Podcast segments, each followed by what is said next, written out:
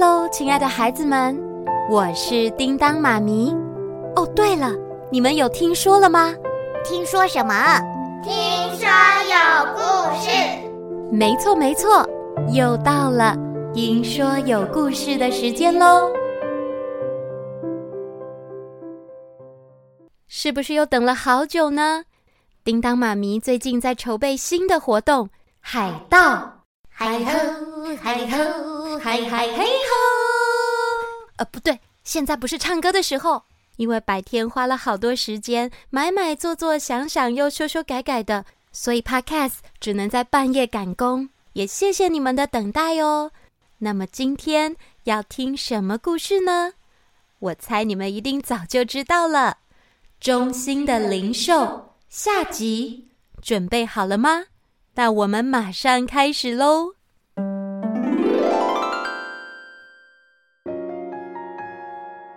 我觉得那些野狗真的蛮可怜的诶。嗯，都要怪那些没良心弃养的人啊！说的我都生气了。哥，你说的对，但我不明白的是，为什么哮天犬会觉得二郎神背叛他呢？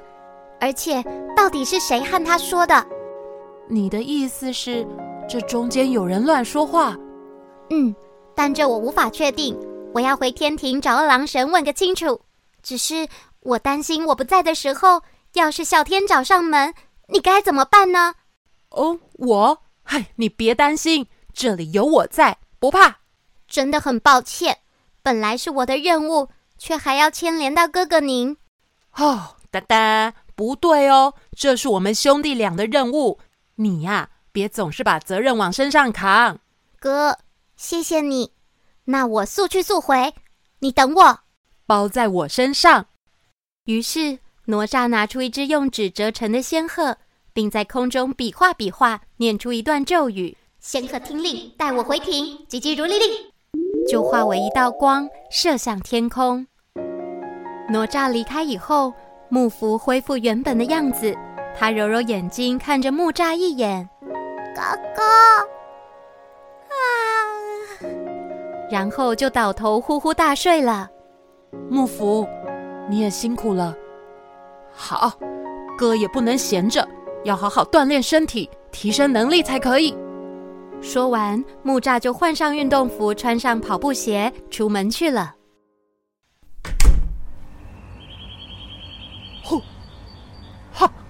他绕着公园不停跑着，还边跑边出拳，就像是个准备比赛的拳击手一样。当跑经过公园的某一处时，有一只野狗 突然抬起头，紧紧盯着木栅看，直到木栅跑离公园以后，这只野狗才抬头吠叫了几声，就好像是在传递某种讯息。直到有另一只野狗跑进巷子。对着哮天轻叫了几声，果然，这些野狗都是哮天犬的手下。哼，终于找到你们了！木栅运动完以后，回家洗了热水澡，木符也正好醒来，立刻就粘在木栅的身上。哥哥，陪我玩。你终于睡饱啦。这一天，就在全家人用完晚餐以后，很快就过去了。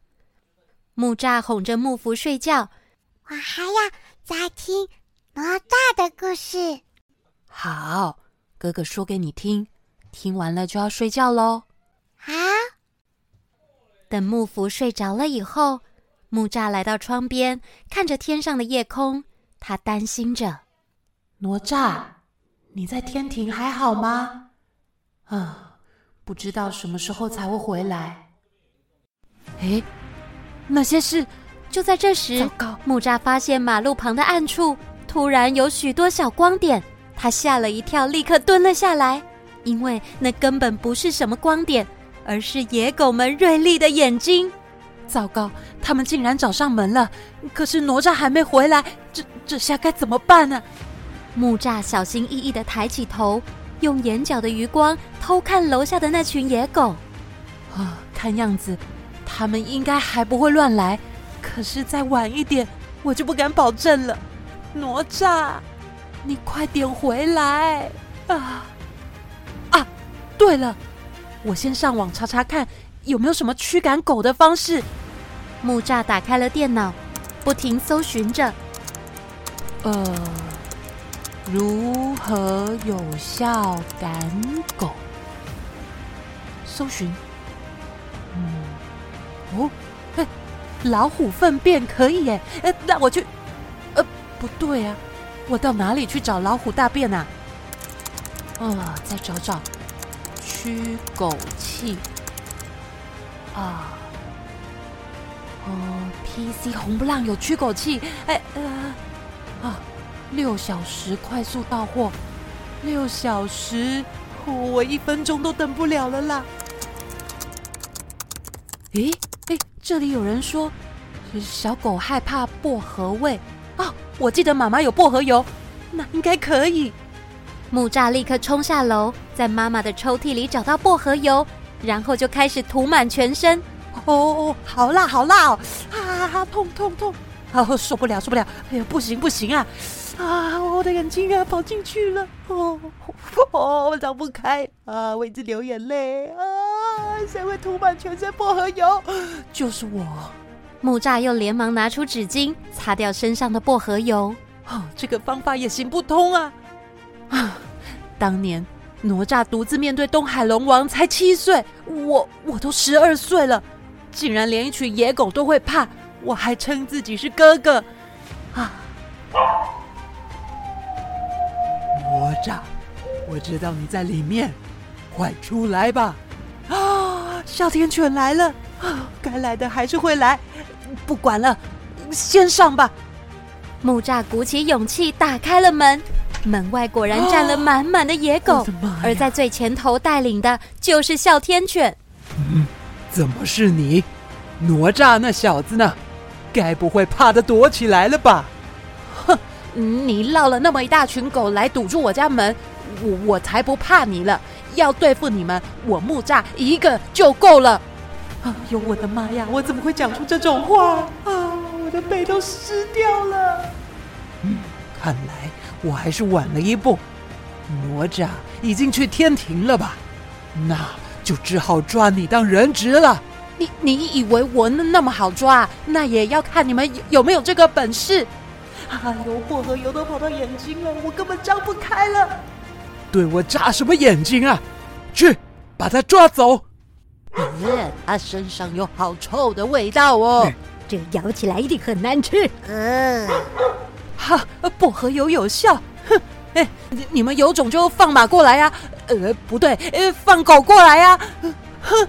正当野狗一步一步包围木栅的时候，且慢！哪吒正好从天而降，降落在木栅的面前。你们通通给我住口，后退！哪吒，你终于回来了！你这个飞天降临，好帅啊！哥，你还好吧？有没有受伤？放心啦，我现在是薄荷口味，他们不爱，不敢咬我的啦。你真聪明，味道也好清凉哦。够了，你们！既然两个都在，那就通通带走。小天，我已经询问过二郎神，是你误会他了。误会？难道他找其他狗代替我是假的？他从来没过来看我一眼，也是假的吗？我不相信这是误会。你不相信？那你就看看这个，这是他教给我的。哪吒将手上的项圈举得高高的，那曾经是哮天犬佩戴的项圈呐。你，你怎么会有这个？因为二郎神随身都携带这个项圈，足以见得他对你的思念。他去过灵兽宫好几次了，可是都被守卫挡住。他试了好多方法，就是为了去看你一眼，你知道吗？为了看我，我完全不知道。但他将我的项圈随身携带着吗？当然，还有他四处找新的犬，就是想要跟你交换灵兽的位子。二郎神想把你留在身边，他从来没有忘记过你。你说，主人，他是为了我？哮天开始忍耐不住自己对二郎神的思念，他对天大叫了一声。而木栅也在这时跳出来，对那群野狗们说：“对不起，我知道是人类抛弃了你们，可是那只是少部分的人，其他大部分的人类还是将狗儿当成最好的朋友，甚至是家人，用一生相陪来回应你们的忠诚，也成立了许多流浪狗之家来弥补。我们社会对那些抛弃你们的人都会严厉谴责。我相信弃养的情况一定会改善的，所以拜托你们再给人类一次机会，继续相信我们，好吗？野狗们不知道是受到哮天心情的影响，还是听了木栅的话，他们彼此对看了一眼后，纷纷离去了，只留下哮天在原地。哮天，请你回来吧，我会带你回天庭。回到二郎神身边的哮天犬再次对天吼叫了一声，这一声就像是在对二郎神表达他的思念。他也好想好想自己的主人。当吼叫声停止以后，随即幻化成一道光，飘向哪吒的风铃环。于是手环上的空洞又多了一颗灵珠。啊！弟弟，我们成功了。是啊，哥，谢谢你，多亏你帮我争取时间，这事情总算是告一段落了。啊，我们回家吧。好，走吧。亲爱的孩子们，你们家里有养小宠物吗？是小狗还是猫咪呢？它们陪伴我们，守护我们。我们一定要好好的善待这些毛小孩，绝对不可以随便弃养哦。相信你们都是尊重生命的孩子。